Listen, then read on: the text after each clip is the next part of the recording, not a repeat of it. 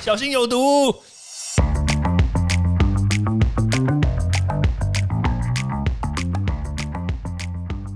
毒物去除了，人就健康了。欢迎来到昭明威的毒物教室。Hello，大家好，我是昭明威。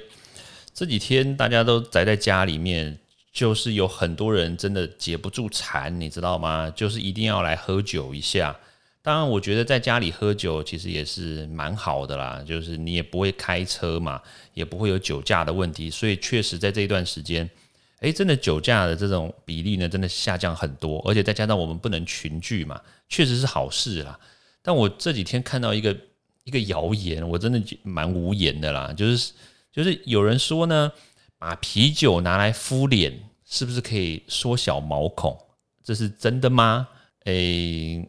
哎，你听到我 A A 就知道这是一个蛮好笑的事情。但是说真的哦，这个概念呢，真的有人在试，你知道吗？我看到这个讯息，其实已经看了好几次了。其实几年前我就看过，就是有人真的拿这个这个啤酒，我们刚刚讲啤酒对不对？然后也有人拿那个红酒。因为人家说红酒里面有一些什么抗氧化物质啊，白藜芦醇大家有听过嘛，对不对？还有这个什么奎宁萃取物啊，就可以抗肺炎的这个嘛，就是这些东西呢都是抗氧化物啊，可以拿来敷脸啊，然后这样子可以美白，哇，听起来好像煞有其事，对不对？好，如果今天哦，我们这样讲哦，如果今天真的是我们刚刚所讲的那些好处的东西，这些有益的东西的话，如果是纯的。如果是这个高浓度的提炼出来的，诶，我觉得拿来敷脸确实是有效，真的。但是现在关键就在于什么？就是不管你说这个什么酒类啊、啤酒啊、什么高粱啊，其实关键就在于酒精这件事情。酒精呢，我还是建议大家呢，就是拿来喝就好了。那如果非常高浓度的七十五趴的，你就拿来喷喷手、消毒、擦桌子啊，这样就够了。那如果说你真的要拿这个东西来敷脸的话，第一个你一定有听过，我们坚决反对的，就对不对？就是这件事情，就是你保养品或化妆品里面有酒精这件事情，它会伤皮肤的。对，因为酒精呢，它会挥发快嘛，然后它可以快速的呢把你的皮肤的局部的水分带走。诶，所以听到这件事情有没有听到关键？你保湿的产品里面如果有酒精的话，不好意思，拍谁它没有办法保湿，知道吗？它只会帮你把水分带走哦。好，这是第一个。那第二个就是呢，这个啤酒啊，因为我们刚刚讲啤酒嘛，对不对？啤酒它是比有一点点偏酸性的，它是微酸性啦。就是大家一定听过这个 pH 值。我们一般来说，我们的皮肤啊，还有我们的这个血液啊，它的 pH 值大概都是在中性，然后偏一点点碱。碱性的概念就是 pH 七点多一点点，碱中性的话大概是 pH 七点零嘛，所以这个酸性的话呢，它的 pH 值大概就是在 pH 大概四点多五点零以下，就是酸的酸的。好，那既然它是酸的话，那你把这个酸性的酒精哦，又是酸的又是酒精哦，放到脸上的话，你的皮肤会怎么样？一定会受伤嘛。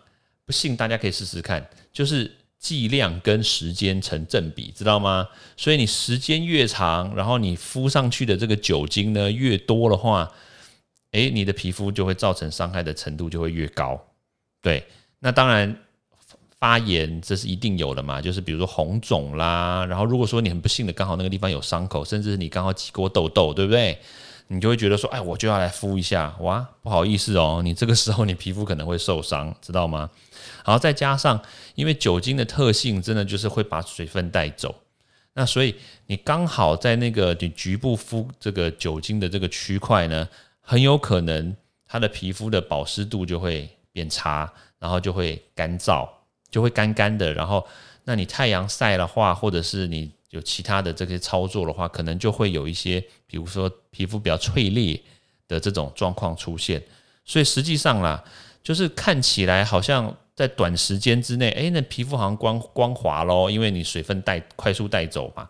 但实际上，如果说你长期敷的话，哇，那我无法想象，真的就是这个毛孔可能不会缩小，那相对而言呢，可能是整体的皮肤呢，真的都会往内缩，因为缺乏水分嘛，它就会往内凹了嘛。就会干燥嘛，皮肤就会就是看起来就皱皱的，不是特别好。所以记得哦，你皮肤要保护的话，你一定要有充足的水分，所以绝对不要让你的任何一个动作都会把你的皮肤水分带走，这个是最重要的关键。所以简单来说啦，就是这个酒精类的东西呢，尽可能的不要让它碰到你的脸，因为脸是水做的，知道吗？要记得，不管不是说女生才是水做的，男的也是水做的，知道吗？我们身体里面有百分之七十以上都是水。OK，所以只是男生比较不容易会哭而已。诶，没有啊，我蛮常哭的。哎，不是啦，好，但是问题就是在于说，就是呢，酒精呢它可以消毒，但是呢，不要让它长时间的暴露到你的脸，这样子的话，你的脸可能就会久了以后就会看起来皱皱干干，然后脱水。OK，好，这是关键喽。好，那咱们读物教室呢，明天见喽。OK，拜拜。欢迎大家到 Apple Podcast 或各大收听平台帮我订阅、分享、留言。有任何问题或想知道的内容，也欢迎大家来找我讨论哦。